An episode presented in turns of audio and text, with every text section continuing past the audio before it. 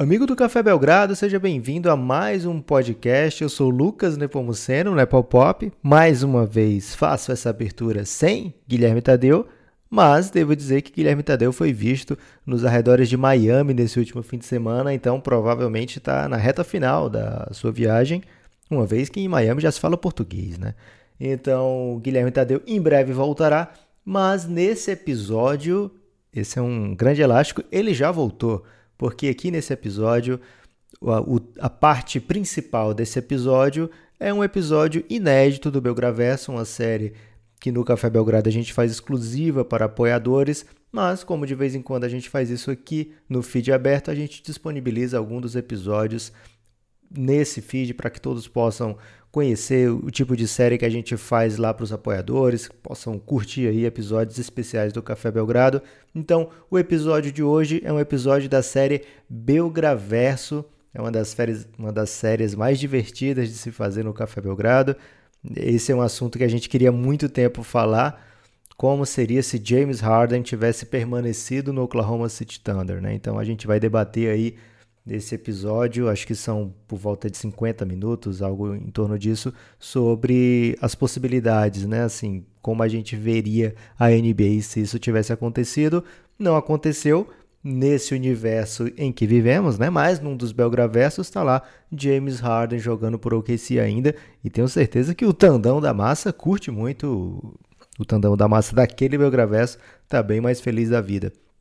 Antes de irmos para o episódio, quero convidá-los a se inscreverem na KTO. Vai lá no site da kto.com que aí você vai receber as Belgratips, né? As dicas do Café Belgrado, dicas semanais, Café Belgrado com 100% de aproveitamento ainda.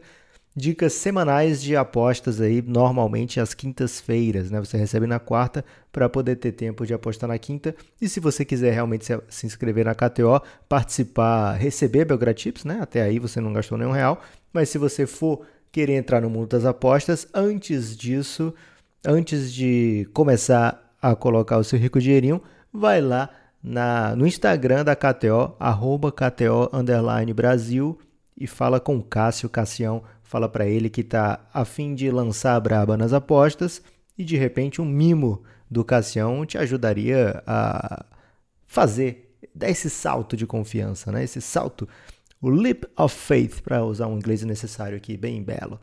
É, mas essa semana não é só de KTO que a gente vai viver, né? E nem só de Belgraverso. Essa semana tem a trade deadline da NBA, tá chegando a trade deadline da NBA, incrível, né? É, são quatro dias daqui para lá. Antigamente essa trade deadline ficava um pouco mais adiantada no calendário. Recentemente, nos últimos anos, eles encurtaram para antes do All-Star Game para não ficar atrapalhando, digamos assim, a visibilidade do All-Star Game, do All-Star Weekend como um todo. Agora acontece antes, e aí, meu amigo, são quatro dias daqui para trade deadline.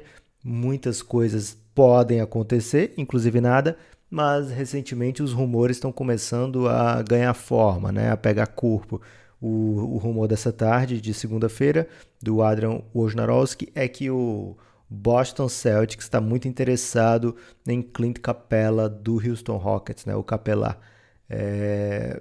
O Capela já está no bloco, né? Já está colocado para trocas já tem um tempinho. O Atlanta Hawks é outro time que tem sondado o Capela.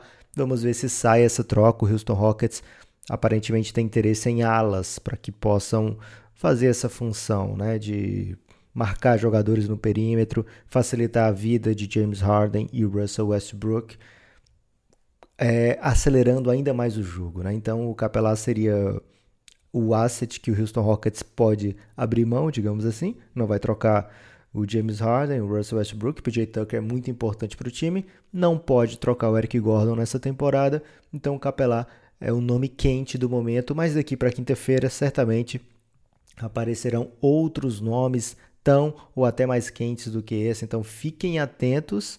Guilherme Tadeu em breve, digamos assim, mais ao vivo do que isso aqui. Isso aqui a gente gravou tem um tempinho já, mas ainda é inédito. A gente ainda não tinha disponibilizado nem para os apoiadores, então apreciem aí com todo fervor. Mas em breve, Guilherme Tadeu estará de volta ao Brasil depois de uma rápida passagem por Miami e aí sim voltaremos ao Café Belgrado, a rotina normal do Café Belgrado, lógico, destrinchando todos os moves, que eu espero que sejam muitos daqui para a trade deadline, né? daqui para quinta-feira, e após isso o rescaldo, né? Assim, como é que a gente vê é, a situação dos times, quem é que ficou mais forte, quem é que mudou de patamar, quem foi que deu um passo atrás pensando em dois passos para frente, quem é que foi o Knicks da parada, enfim, são muitas coisas para se discutir. É, o Knicks, inclusive, tem grande chance de ser o Knicks da parada nessa trade deadline também. O último rumor da conta que eles estão oferecendo um monte de coisa aí por DeAngelo Russell, mas de substancial tinha apenas Kevin Knox e Frank Nilikina. Acredito que o, o Golden State Warriors não toparia esse tipo de troca. É, agora sim, vamos para o Belgraverso. E lembrando, né, que a Gigo TV é uma das apoiadoras do Café Belgrado. Então, se você não tem mais TV por assinatura, se você está fora desse mundo aí da TV por assinatura, TV a cabo, acha muito caro, você pode optar pela TV via internet mais legalizada, né? Sem ser aquele negócio de pirataria, que pirataria é crime, gente. Então, na TV legalizada da Gigo TV, você vai conseguir adquirir pacotes, planos básicos aí bem em conta, é, tem pacote só com os canais da ESPN, também tem a Band no, no pacote básico. Então, rapidinho você consegue montar aí com valores abaixo de 30 reais um pacote que dá para ver muita NBA. A Gigo TV ainda dá 7 dias grátis para teste, sem utilizar cartão de crédito. Você não precisa colocar só o seu CPF lá, fazer seu cadastro é, não vai dar nenhuma informação financeira, faz o teste, vê se roda lisinho, vê os aplicativos que tem, se cabe na sua TV, se cabe no seu telefone e vê, faz o teste com a sua internet, vê se é compatível. Aí sim você assina a Gigo TV e avisa para eles: ó, oh, eu vi no Café Belgrado, por isso que eu tô aqui. É, então é isso. Agora sim, James Harden no Oklahoma City Thunder. E aí, como seria? Café Belgrado.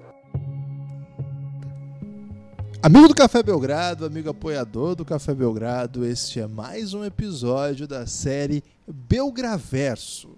Aqui é a já tradicional conversa de bingo de bar. Eu, Guilherme Tadeu, estou aqui com Lucas Nepomuceno. Pra... Não é uma conversa de bar de bingo? É bingo de bar. Porque o bar é que organiza o bingo. Ah, é ao tá. contrário. Eu pensei que era o bar que tinha no evento do bingo. Não. Então, se o, ok, isso muda Faz tudo. tempo que a gente não grava, Guilherme. Então isso já é um, um próprio Belgravesso, né? Porque pode ter um bar organizando um bingo que vai atrair um certo tipo Exato. de clientela, que eu acho que é o que a gente frequentaria hoje em dia.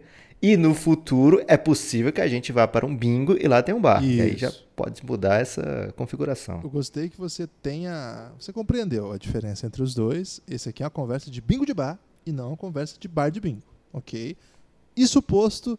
Lucas, o Belgraverso é aquela série que a gente projeta cenários, vai de um lado, vai para outro, vê o que poderia ter acontecido, mas não ocorreu. Mas aqui acontece, por isso que chama Belgraverso. O Belgraverso não é único, tem vários Belgraversos e em cada episódio a gente projeta uma nova realidade possível. Hoje, Lucas, qual será a realidade projetada? Olá, Guilherme, olá, amigos apoiadores e amigas. Você, né? Porque você já tumultuou. É porque aqui é um Belgraverso, Guilherme. Então, em outros Belgraversos a gente já fez uma grande abertura, bem melhor do que essa. Ah. Então, um abraço aí para os ouvintes que estão ouvindo essa abertura melhor. Que jamais saberão que a gente fez essa abertura aqui tão lamentável. Eu vou usar isso então, pra vida agora, Lu. Quando alguém reclamar de alguma coisa que eu faço, eu faço assim. Eu digo assim, é que lá no outro Belgraverso eu fiz certo. Uma coisa que você está me dando parabéns nesse momento e você nem sabe que está me criticando, ou seja, né? Você está falando aí sem ter conhecimento completo dos fatos. Você pode falar assim, terminar aí, deixando a pessoa em maus lençóis. Agora sim, olá Guilherme, olá amigos e amigas apoiadoras do Café Belgrado. Hoje trataremos de um Belgraverso que é um dos meus favoritos e ao mesmo tempo um dos que eu mais lamento, né? Um dos que eu mais fico triste por não ter conhecido, né? Que esse Lucas Nepomuceno aqui deste Belgraverso aqui, que está gravando esse podcast, não conheceu o que aconteceu nesse outro Belgraverso, onde não ocorre a troca, pelo menos naquele momento, de James Harden por parte do Oklahoma City Thunder. Essa é uma história que eu adoraria ter conhecido, Guilherme, e por isso vamos debatê-la aqui. Que caminhos poderiam ser mais prováveis naquela NBA onde James Harden permanece no OKC? Nós estamos falando da troca de 2012, em que o Oklahoma City Thunder se, a, se antecipando à necessidade é, resolve, até para não passar aí dramas e, enfim, ter controlar o seu próprio destino, um péssimo momento aí do controle, resolve mandar um dos seus principais jogadores antes que seu contrato estivesse em viés de renovação, tentando adquirir assets por ele. Isso fez com que o time trocasse James Harden um ano, de, um ano depois, não, né? na, na off-season seguinte à temporada em que o Oklahoma City Thunder disputa a final da NBA contra o Heat, né? contra o Miami Heat de LeBron, Wade e Bosch aquele time que havia varrido Dallas Mavericks, atual campeão da NBA, que havia vencido por 4 a 1 o Los Angeles Lakers de Kobe Bryant e companhia e havia matado o San Antonio Spurs de Tim Duncan e Popovich, grande elenco, por 4 a 2 nas finais de conferência. Abriu a, a decisão vencendo o Miami e depois tomou a virada 4 a 1 Miami Heat se impôs com certa assim, soberania mesmo, era um time melhor naquele momento, mas Westbrook, James Harden e, claro, principalmente Kevin Durant, todos eles muito jovenzinhos, Durant 23, Westbrook 23, Harden 22 e Baca 22, eles estavam juntos. Hum, e Baca 22? 22. Tá na ficha, hum. Lucas. Ah, ok. é preconceito. Então... Não, não é preconceito não, Guilherme. É um grande mito aí dentro do, de quem acompanha a NBA, a idade do Serge Ibaka. Ok, mas, Lucas, primeiro, doideira, né? Assim, antes de qualquer análise do que poderia ter acontecido, que doideira foi esse, esse move aqui, né? Correto, Guilherme. E a gente tem que dar um panorama, né? Porque o ouvinte é muito jovem, Guilherme. O nosso ouvinte aqui tem uma idade média. O idoso esqueceu. Muito... Sempre bom lembrar. Isso quer dizer, ia completar dessa maneira. Eu não queria deixar o idoso tão chateado, Guilherme. Eu ia fazer de conta que estaria relembrando a história aqui por causa do ouvinte mais jovem, que não sabe essa história. E apenas de passagem, é verdade, o, o, idoso já esqueceu, não tem talvez aquela memória de por que, que o OKC fez essa coisa às vezes até esquece, Guilherme. O KC já perdeu tantos jogadores aí ao longo do tempo, dos últimos anos, que até esquece que teve o James Harden algumas vezes, né? Mas tudo bem. Então vamos dar essa lembrança. Por que, que o OKC fez mesmo isso aí? O Guilherme falou, se antecipando a necessidade, o OKC fez uma troca. É, se desfazendo de um dos seus principais jovens talentos por achar que não conseguiria mantê-lo sob, é, no, sob contrato. Enfim, vamos lembrar que Kevin Durant e Russell Westbrook estavam assinados já. O Serge Ibaka foi assinado um pouco mais cedo naquela free agency e o James Harden estava no seu ia entrar no seu último ano de contrato de rookie. O que, é que acontece no fim do último ano de contrato de rookie, Guilherme? Eles têm que renovar time... ou ter que fazer algum move. É, ou renovar ou perder o jogador para outra equipe, mas principalmente lembrando que ao fim do contrato de rookie, o time tem o direito de cobrir qualquer oferta pelo James Harden. Então, o OKC, além de ser aquele time que poderia oferecer mais dinheiro do que qualquer outro para o James Harden, ele poderia também ficar peixe, jogar aquela temporada e cobrir qualquer oferta pelo James Harden na temporada seguinte nenhum outro time poderia oferecer mais do que o OKC oferecia. E mesmo o que eles oferecessem abaixo, né, que não chegaria no máximo do OKC, o OKC teria o direito de cobrir. Então, do ponto de vista, quero manter todo mundo, porque o meu time acabou de ir para a final e a média de idade do meu, dos meus principais jogadores é 22 anos, 23 anos, vamos dizer assim. Basta eu querer. Não tem nada que impeça, não tinha nenhuma chance de qualquer time roubar um desses jogadores naquele momento. Essa é a primeira parte da doideira. Segunda parte da doideira, estamos falando de 2012. O contrato do James Harden para essa temporada seria abaixo de 3 milhões. Na próxima temporada é que seria começaria a contar a renovação. Certo? certo. Então, para okay. aquele ano, não tinha nenhum problema do ponto de vista de luxury tax. Qual o grande motivo por trás da troca do James Harden, né? Alegado esse é um time de, uma, de um mercado pequeno, não quer pagar luxury tax, ponto final. é até curioso, né? Porque depois disso o time deu os maiores salários aí para Russell Westbrook. Hoje está com um salário gigante do, KC, do CP3. Hoje 2020, né? Não 2032, né? 2032 já se aposentou o Chris Paul. Eu gosto eu muito da sua preocupação com os nossos ouvintes do futuro, Lucas. É, então o Isso James é coisa de Harden... chinês, né? Que pensa a longo prazo. o James Harden não afetaria o salary cap daquela temporada. A renovação, possível renovação do James Harden não afetaria o salary cap daquela temporada. Esse é mais um ponto que transforma isso numa grande doideira. Outro, uma que talvez não desse para saber que estava vindo, daqui a dois anos viria um chamado salary cap spike. Começaria a aumentar o salary cap da NBA, por quê? Porque empresa, as empresas de TV que possuem os direitos de transmissão da NBA, as empresas americanas, entrariam em acordo com a NBA, elevando um contrato para 24 bilhões pelos próximos nove anos, se não me engano, oito anos, alguma coisa assim. É, então, esse montante bilionário entra na conta do salary cap. Então, se naquele ano era o quarto ano seguido que ia para 58 milhões, daqui a pouquinho ia para 63, daqui a pouco 70 milhões, depois o pulo gigante para a casa dos 90 milhões, enfim, aqueles salários, aqueles salários assinados por Duran, Westbrook, Serge Ibaka e James Harden mais na frente daquela off-season seriam irrisórios perante o que o salary cap vinha apontando. Então, quando chegasse o momento do spike do salary cap, o ano final daquele pulo gigante do salary cap que vai de 70 para 90 e tantos, é o ano que acontece o que, Guilherme? Que termina o contrato de Kevin Durant e aí ele pode buscar outro time e a gente sabe como ocorreu o que aconteceu no fim dessa história, né? Então ia ter o um momento onde os salários é, não ia chegar o momento onde esse time formado por James Harden, Russell Westbrook, Kevin Durant e Serge Ibaka chegassem num, num descontrole no salary cap, não ia existir. Então esse cenário para o qual o OKC se preparou jamais existiu. E ainda a parte que já dói desde aquela época, né? O OKC tinha a possibilidade de assinar o James Harden e ficar todo mundo sem afetar luxury tax, bastava é, dispensar, você ia ter que pagar o salário dele, mas naquilo ainda tinha a amnesty rule, que é uma regra aí da, a gente gostava de chamar da regra da anestesia, né, Guilherme? Que anestesiava o contrato de um jogador antigo, né, que foi assinado ainda no outro salary cap. O OKC tinha isso do Kendrick Perkins. Bastava dispensar o Kendrick Perkins que você não ia precisar se preocupar com o luxury tax nem mesmo naquele único ano onde nesse cenário que o James Harden fosse assinado ia ter um ano onde o OKC ia pagar o luxury tax. Bastava dispensar o Kendrick Perkins que não ia ter esse cenário.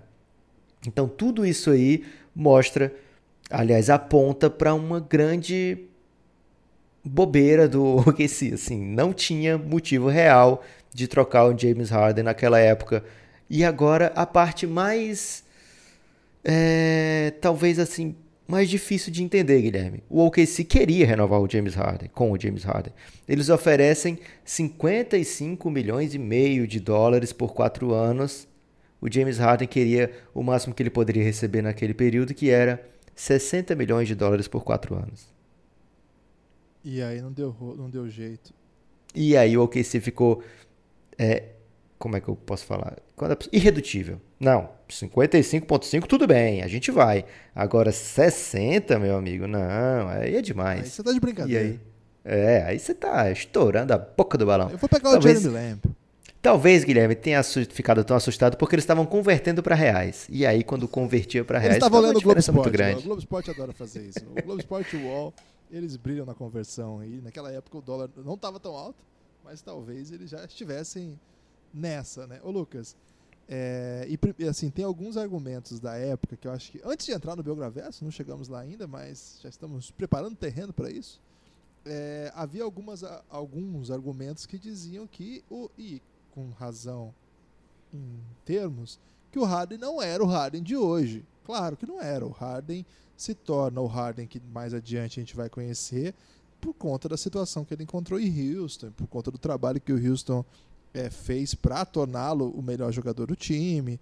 e depois do sistema do Mike, Mike D'Antoni, e daí o resto todo mundo já conhece a história, o cara foi MVP de lá. Aliás, o time tinha nessa final três MVPs no seu elenco dos próximos anos ali, né, dessa década. Incrível esse time, né? Incrível essa história. É, não era, mas assim, tava muito claro que era um cara fenomenal. Assim, tava muito claro que era um monstro, que havia jogado demais nos playoffs. Esse time não chegou na final só porque o Duran e o Westbrook tinham jogado muito. O Harden também foi peça importante. Verdade seja dita, na final o Miami Heat fez um sistema de defesa. A gente vai falar disso no reinado, né, Lucas? Fez um sistema de defesa para parar o James Harden, entre outras peças, mas especialmente o James Harden. E isso fez com que o seu jogo, um menino ainda, 22 anos, tinha acabado de chegar na NBA, não tivesse ainda as ferramentas necessárias para superar esse tipo de sistema. E aí ficou assim com a impressão que na final ele não era tão bom quanto foi ao longo do ano, mas sim, era uma estrela, era um craque e melhoraria muito, estava muito claro isso. E a última parte, Guilherme, antes de entrar realmente no porquê, aliás, no e agora, o porquê a gente já viu que não tem motivo, né? Mas no Doideira. e depois, como seria, tem que falar do timing da troca. É uma troca tão surreal, tão absurda, que ela acontece a quatro dias de começar a temporada quatro dias de começar a temporada, Guilherme. Ou seja, nem Houston e nem OKC estavam fazendo movimentações naquela free agency pensando nessa troca.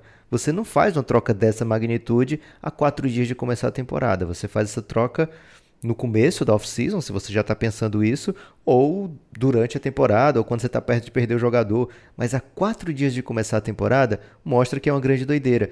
E é uma grande doideira também porque o Houston só faz essa troca procurando James Harden porque é, eles não conseguem. Aliás, eles conseguem.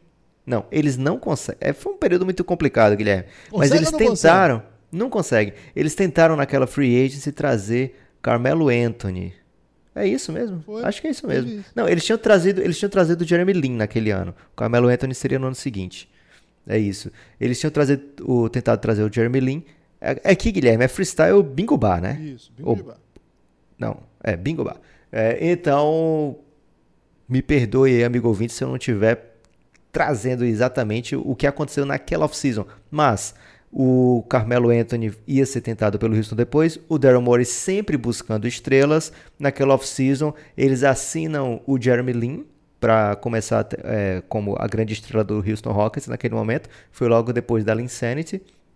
E eles tentam, por troca, salvo engano, trazer Dwight Howard e não conseguem. E aí sim viram para James Harden. Logo antes disso, eles trocam Kyle Lowry por uma escolha de draft futura, justamente para ter mais um war chest de assets para fazer a troca. Né? Então eles tinham peças de troca que eles usam para ir no James Harden. O Houston, Daryl Morey sempre buscando estrelas, já tinha vindo de um triste fim né, das suas estrelas, Tracy McGrady e Yao Ming, que se acab acabaram o seu período de jogadores bem antes do esperado. Daryl Morey esperava, contava com eles por mais alguns anos.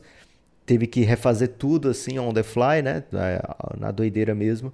E aí busca a sua nova grande estrela em James Harden, aproveitando oportunidade, né? Viu que não conseguiu, as notícias é não, não fecha o, a extensão James Harden, tá, chegou perto, mas não fechou. E Houston vai lá e ó, que tal? E aí sim já trago aqui a troca, Guilherme. Que tal eu te mandar aqui Kevin Martin, que é um excelente arremessador de três pontos, isso é verdade. E aí eu te mando a escolha que eu peguei pelo Kyle Lowry, que é uma escolha do Raptors, que ela tem uma proteção invertida, é a primeira troca com, com proteção invertida que teve na NBA, ou seja, o Raptors só pagaria essa escolha quando fosse escolha de loteria. Ao contrário, aí normalmente se protege a escolha de loteria, né? É, além disso, eu te dou mais uma escolha de primeiro round, que era sua mesmo, que estava comigo aqui, a escolha de 2014, estava comigo, eu te devolvo. E ainda te dou é, o Jeremy Lamb, um cara que eu escolhi no último draft, é, que pode se tornar um belo jogador. Você me manda só o James Harden e mais gente para bater salário. O que o, o OKC pega não é magia xoxa, Guilherme. É realmente são jogadores. Um, foi uma escolha de decente de, de meio do draft, né? O Jeremy Lamb. Foi escolha 12, se eu não me engano, Jeremy Lamb. Kevin Martin era sim um belo arremessador de três pontos. Duas escolhas de primeiro round não são de se jogar fora. mas ali você perde, você falou, Guilherme, um MVP, que seria MVP, mas não só isso, né? Seria candidato a MVP por 5, 6, 7, sei lá quantas temporadas ainda vão acontecer com James Harden candidato e principal, um dos principais jogadores da NBA. Dois pontos sobre essas informações antes de entrar finalmente no biografia. Dois pontos, aqueles assim, um em cima do outro ou abaixo da, da frase? É, na verdade, é como se fossem tópicos. Você coloca um ponto. Ah, ok. Primeiro, isso explica um pouco, por exemplo, por que, que um cara como Daryl Morey não foi demitido depois de ter acabado com a China, as relações loucas lá, com, com, toda a confusão que a gente acompanhou nessa última, na off-season de 19 e 20. Isso explica um pouco, né? Um cara que faz um negócio desse merece muita paciência, mesmo quando ele provoca o seu maior parceiro comercial de todos os tempos, que te, te dá bilhões todo ano. Agora, outro ponto, Lucas é muito surpreendente que Sam Prest ainda tem esse emprego, né? Não sei, cara. Você acha? Eu acho, Lucas. Ele desfez um time que foi pra final. É verdade que ele que montou também. Mas ele desfez esse time que poderia ser dinástico. É, foi, é um erro que vai estar para sempre acompanhando a carreira do Sam Prest. Ele Agora... teria emprego no mês seguinte. É um dos melhores GMs da NBA ainda. E mostrou nessa última off-season mais uma vez por quê. Mas essa troca é a troca da demissão, Lu. Essa troca aí é, é, o cara que tá, tá querendo pegar o FGTS. Pode ser, Guilherme. Eu não, não vou discordar. Eu acho que é um, um, cara que realmente a gente vai debater isso aqui ao longo desse episódio. Já vamos, já estamos debatendo, na verdade, né? E é, ele desfez um time que tinha tudo para ser a, a potência do Oeste, algo parecido do nível que a gente viu o Golden State fazer no Oeste nos últimos anos o OKC tinha assim. Cara, a gente tá falando de um time com média de idade de 22 para 23 anos que tava na final da NBA, né? Que jogou e venceu o jogo 1 do contra LeBron James, Chris Bosh, Dwayne Wade. Não é uma coisa assim de ah, é... aconteceu por acaso, né? E já vinha subindo nos últimos anos. Esse time mais novo ainda já tinha feito barulho já tinha incomodado. Na temporada anterior, Guilherme, você sabe o que, que fez o OKC? O que fez Oklahoma City Thunder? Lucas Nepomuceno. Era o ano do do. Não, esse é o ano que. Desculpa, Guilherme. Na temporada anterior, 2010-2011, né? E não 11-12, lógico. Eles ficaram com a quarta campanha do Oeste. Olha a idade dos caras, né? Na final, Durant tinha 23, Westbrook 23, James Harden 22. Na temporada anterior, que era 22, 22, 21, 55 vitórias no Oeste. Final de conferência, perdem para o Dallas Mavericks com o Dirk Nowitzki jogando no melhor nível da sua carreira, né? Cara, foi, chegou perto de já ter feito aquela final. Já poderia ser a segunda final consecutiva desse time. Muito menino. Então aí você pega o Sam Prest e demite depois, depois dessas duas campanhas maravilhosas, né? depois de ter montado esse time via draft e duas quase uma final de conferência, depois uma final de NBA, você confia naquele GM, né? O Harden era um dos principais jogadores, se tornaria um dos principais da NBA, né? Mas mesmo assim você confia no trabalho do Sam Prest. Acho que ele não deveria ser demitido. Tanto é que tem feito boas trocas, tem feito depois, nesse mesmo nesse Belgravesso, onde ocorreu essa troca, o Oklahoma City Thunder se mantém relevante, ao contrário de vários outros times que tentam rebuilds de várias maneiras, ficam alguns anos fora da, das brigas e depois voltam, né? O Oklahoma City Thunder tem permanecido assim e agora nesse Belgravesso em 2020 ainda tá com cheiro de que não acabou essa run do Sam Prest, né? Que ainda tem como arrumar coisa boa ali. O time tá cheio de assets nessa, nesse Belgravesso.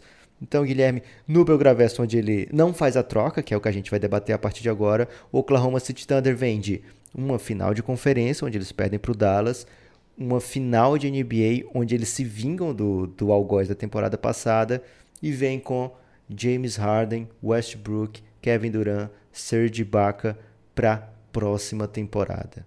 Seriam os favoritos do Oeste para voltar às finais da NBA?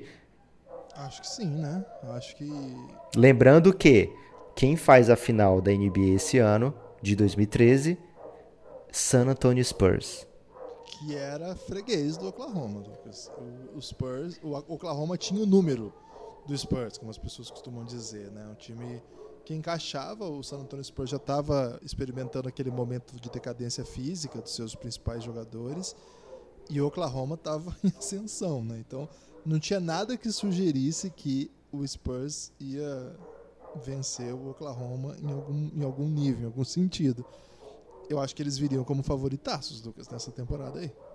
Do Oeste, né? Acho que esse é o grande debate, né? Porque o, o, James Harden ficando no San Antonio Spurs, e aí é bom a gente lembrar, nessa temporada onde o James Harden, que o Oklahoma elimina o San Antonio Spurs na final de conferência e chega na final da NBA, o, o jogador que mudava as partidas era o James Harden vindo do banco, né? O James Harden naquela, naquela série, que é a série onde ele aparece como um futuro superstar dentro da NBA, é realmente a série onde ele faz o nome realmente.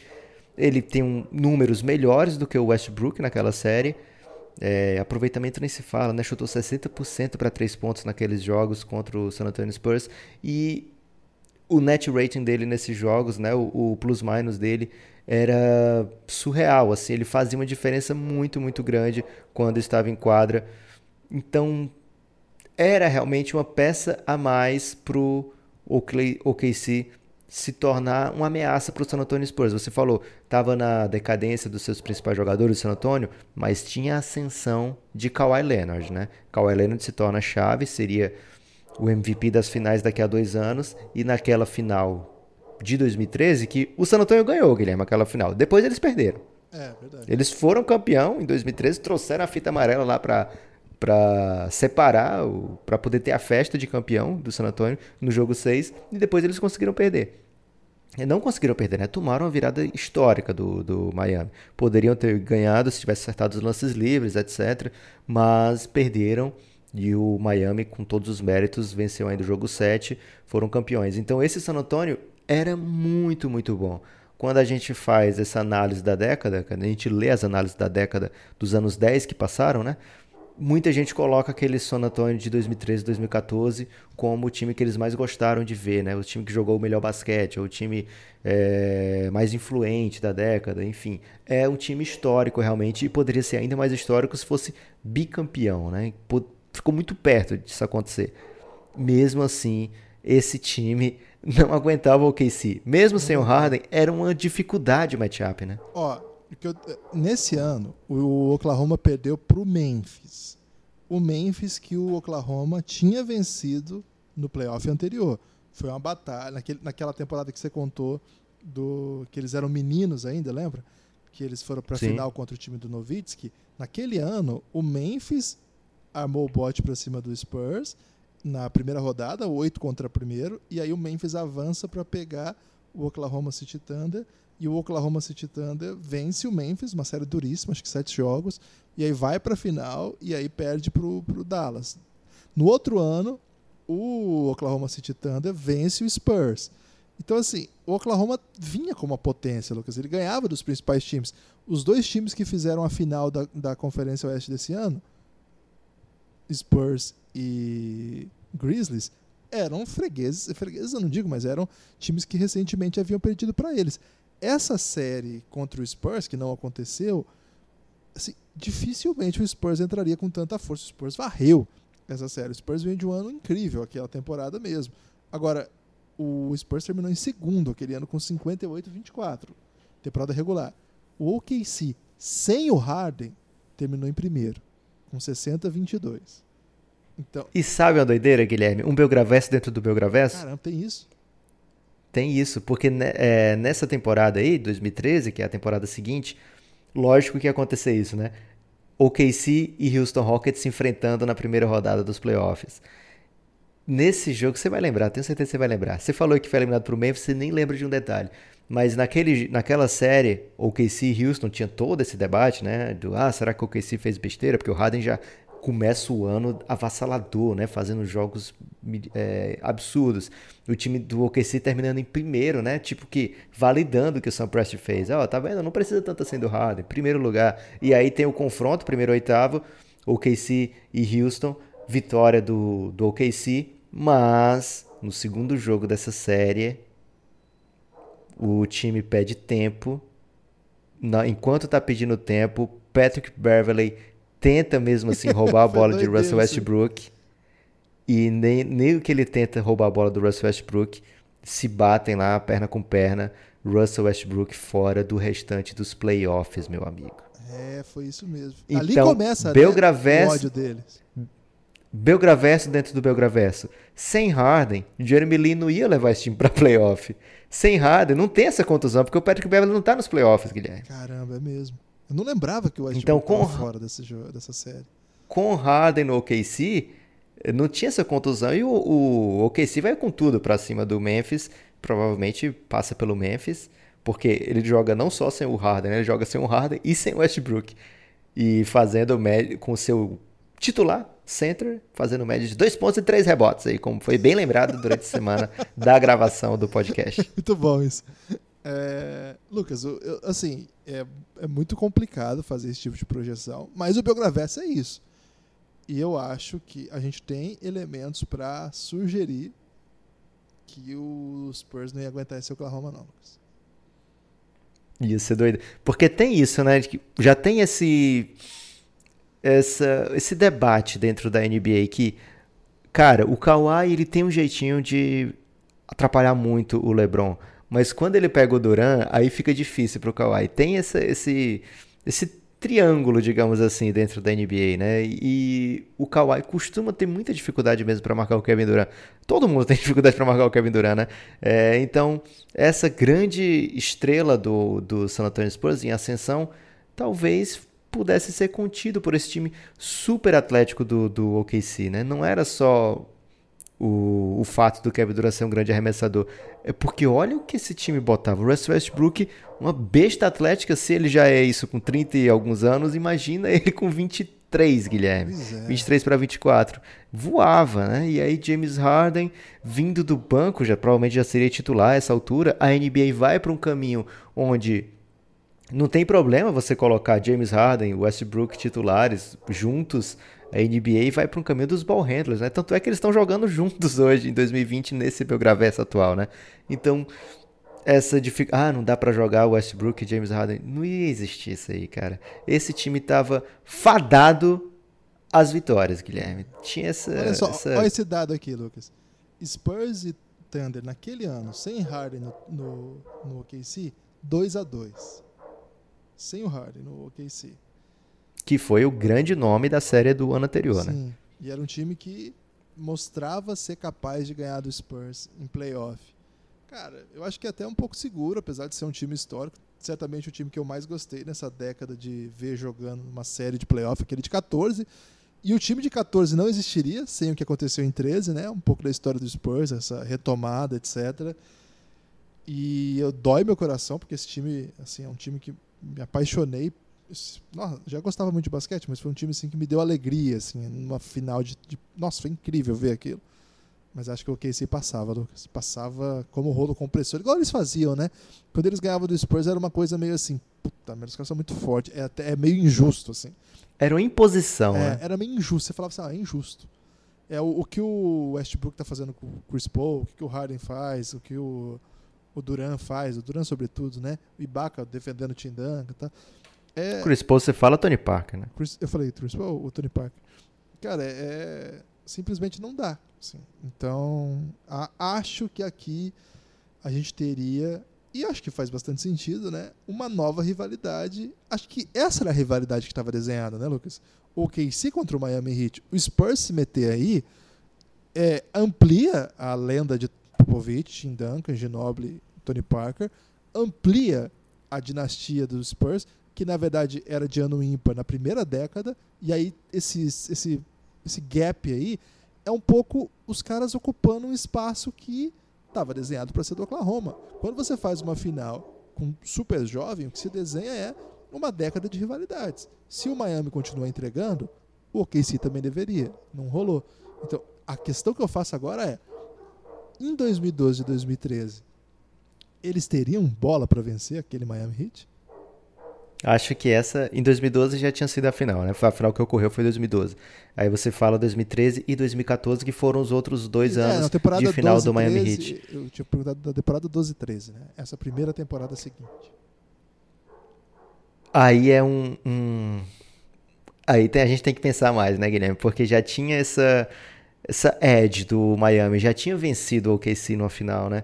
É, tinha mais ou menos essa, essa parte do, da imposição física não ia ser tão ofensiva como era no caso do San Antonio Spurs, né? Porque a gente está falando de LeBron James, do Wayne Wade, ainda no seu prime, né? Assim, ainda muito fortes. Aí vinha Chris Bosh ainda no garrafão.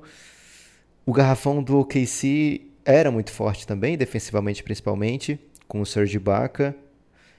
É difícil, Guilherme, fazer essa projeção, mas dá pra gente imaginar que pelo menos assim, um split, né? Um pra cada, digamos assim.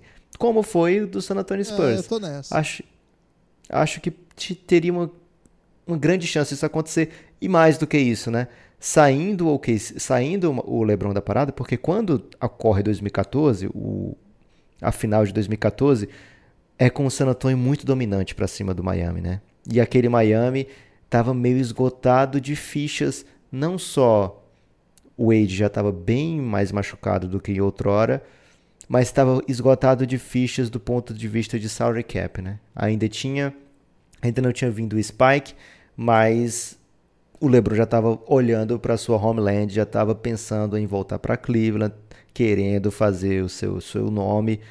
Então esse time do Miami provavelmente ia também é, sair de cena e voltar o LeBron para Cleveland. Isso parece mais ser mais definido pelo LeBron do que pela posição de onde estava o Miami, né? O que o Miami tinha que fazer para segurar o LeBron, acho que não foi isso o que fez o LeBron sair, sim o que LeBron sendo o LeBron, querendo fazer o destino dele. E aí, o, o rival, seria, será que teve esses quatro anos? A gente está projetando aqui três anos de final seguida para o KC. Ia ser o ano, depois disso, ainda estava todo mundo sob contrato, não tinha ninguém, nenhum desses casos aí de contrato expirante. Tudo nas mãos do OKC. Cara, isso é muito louco, né? Tudo nas mãos do OKC. E aí viria esse Cleveland, depois de LeBron James, que era disparado o melhor time do leste também. A pergunta que eu te faço é, Guilherme, ocorrendo tudo como ocorreu dos principais nomes, Golden State se apresentaria como um rival a partir de 2015 para esse OKC ou ainda é muito superior esse OKC? É, essa questão é de um milhão de dólares. Porque olha só, se a gente foi mexer no passado, o que, que aconteceu? A gente já apagou da história aquela bola do Ray Allen. Pode ter vindo outra, Guilherme.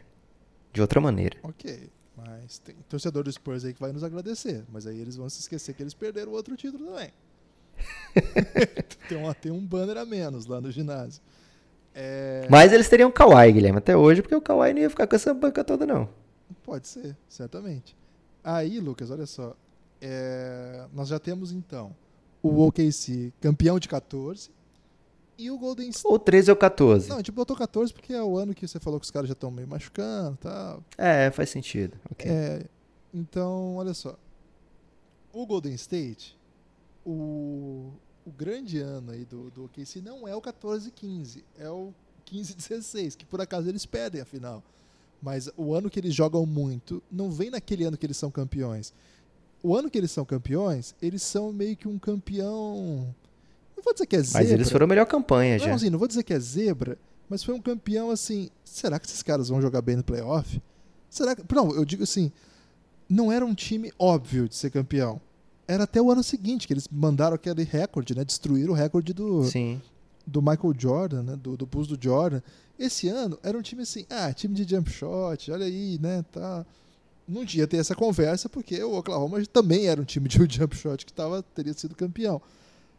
Olha, Lucas, eu acho que seria pesadíssima essa série aí. Eu acho que seriam os finalistas, certamente. Não sei se o, se o Golden State teria a melhor campanha, mas nesse momento já teria chegado Steve Kerr, já teria movido o Draymond Green para posição titular, Harrison Barnes, Andrew Bogut e os Splash Brothers.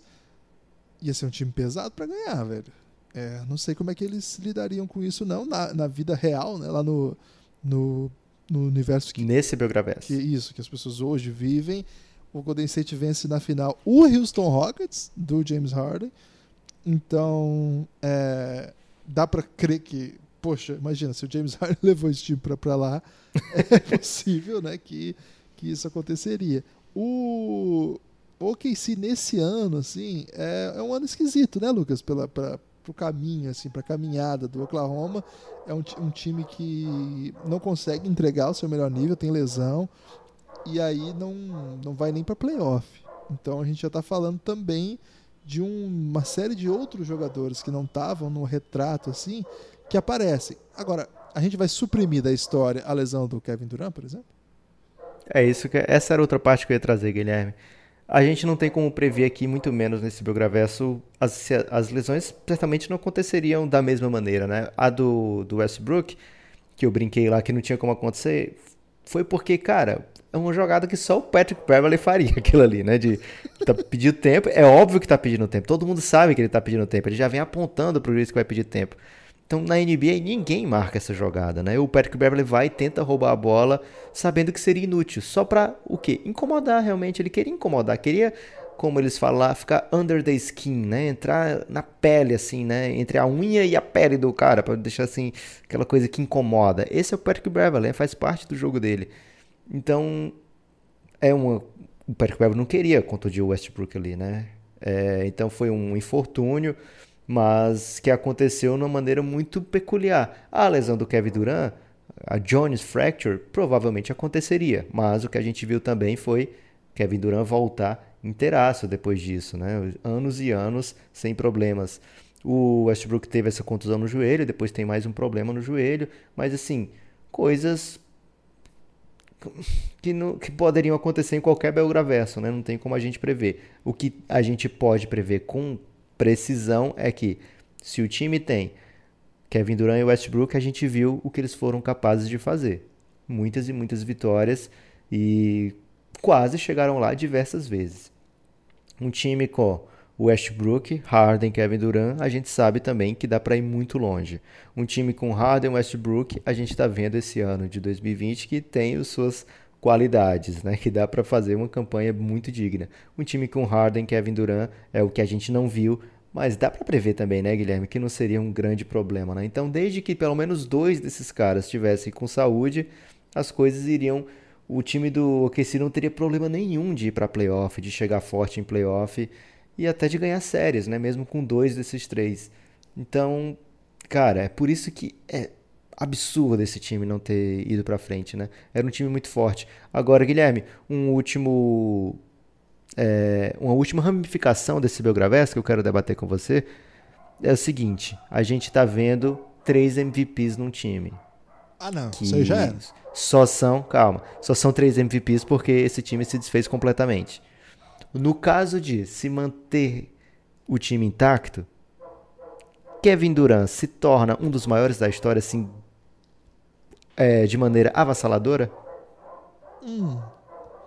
Porque qual é o meu argumento? Esse time vai longe sempre. É muito claro que o Kevin Durant é MVP desse time. É algo como o LeBron no, no time do, do Cavs, de Kyrie Irving e Kevin Love, ou o LeBron no time do, acho que é mais aproximado ainda no time do Heat, né, de Bosch Wade, porque o, Wade é um cara que fez quase fez campanha de quase MVP. Então ele nunca foi um MVP, mas ele chegou muito perto disso do Dwayne Wade.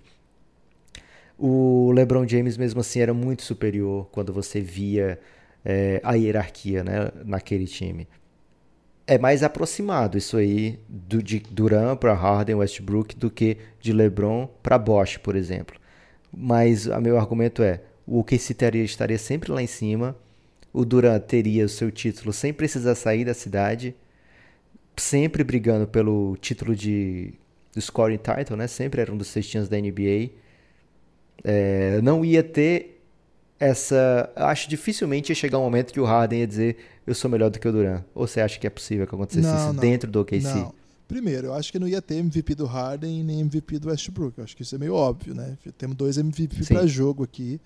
É, um deles, inclusive o do Westbrook, o Harden também era um favorito. Quem foi o terceiro votado nas duas? Foi o LeBron? Deve, acho que foi variando. O LeBron sempre ficava entre top, no top 5. O LeBron ia ganhar mais um quarto. MVP aí, então, nessa brincadeira aí. Acho que o, O Stephen Curry ganhou o daquele ano, né? No ano mágico. É, acho que o Kevin Durant também ganharia algum outro aí, né? Que foi no meio desse rolo aí. Ô Lucas, eu acho que não, não ia acontecer isso não. Acho que o, Durant era mesmo a grande estrela daquele time e ia ficar, ia ser é uma coisa que é curioso, né? Que a gente não polariza muito Durant e LeBron, embora sejam os dois grandes jogadores dessa década. É né? curioso como isso acontece, porque o, o time que ficou acabou Ah, nesse cenário seria completamente polarizado. Total. Porque é. seriam três finais seguidas no mínimo, né? Fora Cavs e OKC que tinha chance também, né? Porque ia ser de igual para igual, o OKC e Golden State no mínimo de igual para igual, né? É, então eu acho que sim. Acho que a sua pergunta é sobre o status do Duran, né? E isso certamente. Posso fazer uma pergunta? Ele não faria fakes. Ele não faria fakes no Twitter, Lucas. A gente acabou de, gente acabou de encerrar também com uma das melhores histórias do Twitter aí.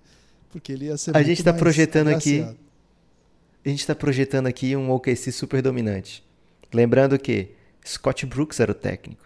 Ele ia ter o necessário para esmagar essa rata toda aí? Ah, velho. Você assim... ir pra final todo ano? Cara, ele foi pra final, né? Um ano que a molecada era jovem. Acho que sim, Lucas. E isso é perigoso até, né? Porque hoje ele ia ser considerado um dos grandes técnicos do mundo. Porque a gente fala, né? O OKC era muito rápido pro San Antônio. Mas dá um medinho, Guilherme, pensar no que. no que.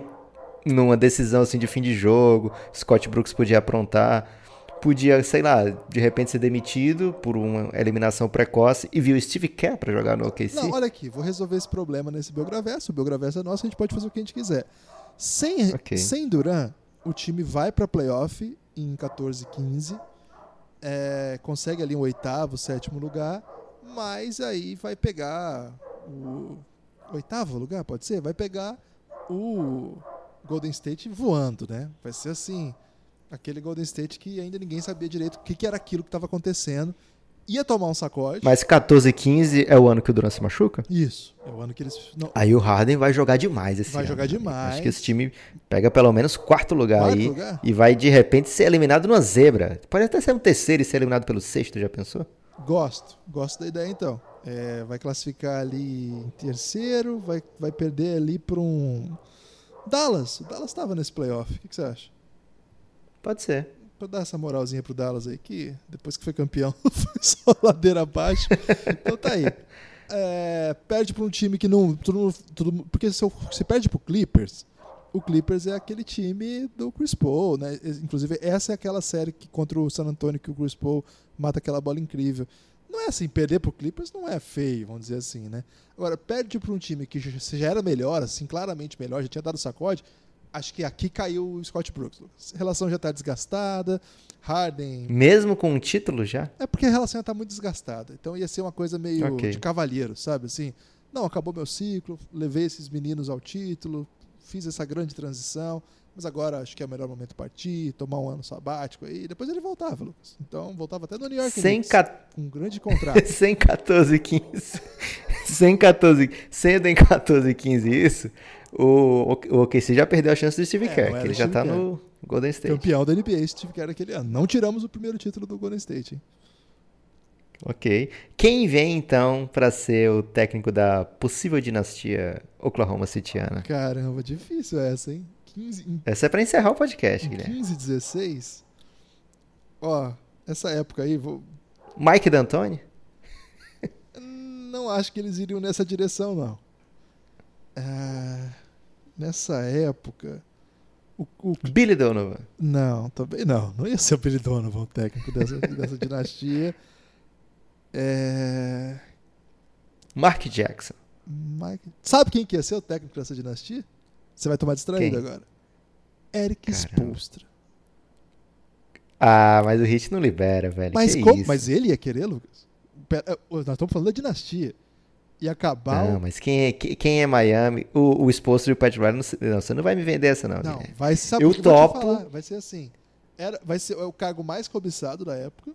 E aí o esposo já tá lidando com o mundo sem LeBron, sem Wade, é, com o Wade ainda, mas sem LeBron.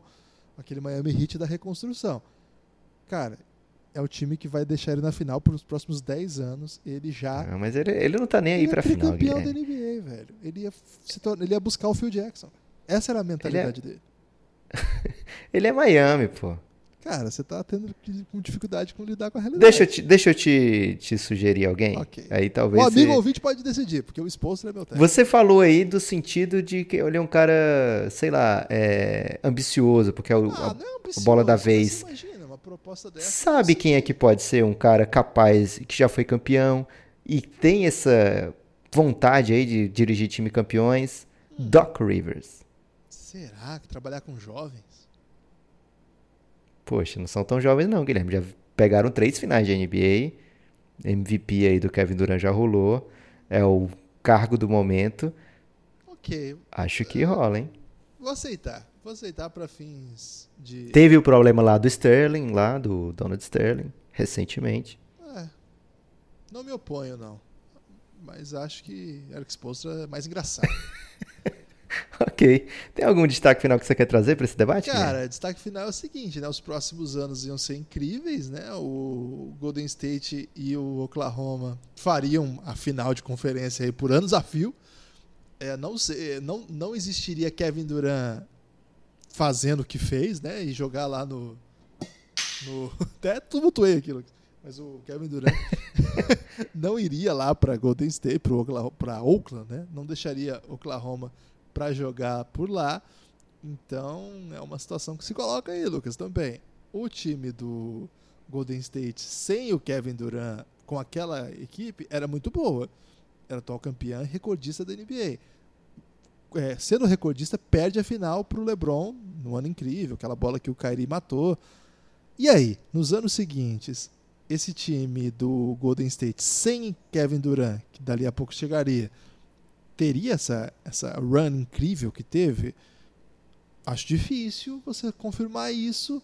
Só isso. Agora, tendo Kevin Durant do outro lado, eu acho que essa dinastia do Golden State estava severamente ameaçada, Lucas. Nesse Belgraverso aqui que nós criamos hoje, a dinastia do Golden State pode até ganhar uma ou outra, mas esses três títulos aí, algum ia ter que ficar pelo caminho. É, ia, o LeBron ia sorrir, certamente. O galera de OKC mais do que todo mundo. E o Phoenix Suns ia se dar muito bem, porque Kawhi Leonard assinaria lá e o time ia ter o Luca Doncic. Forte abraço, Guilherme. Como que isso aconteceu? Ia ter, Guilherme. Fica peixe.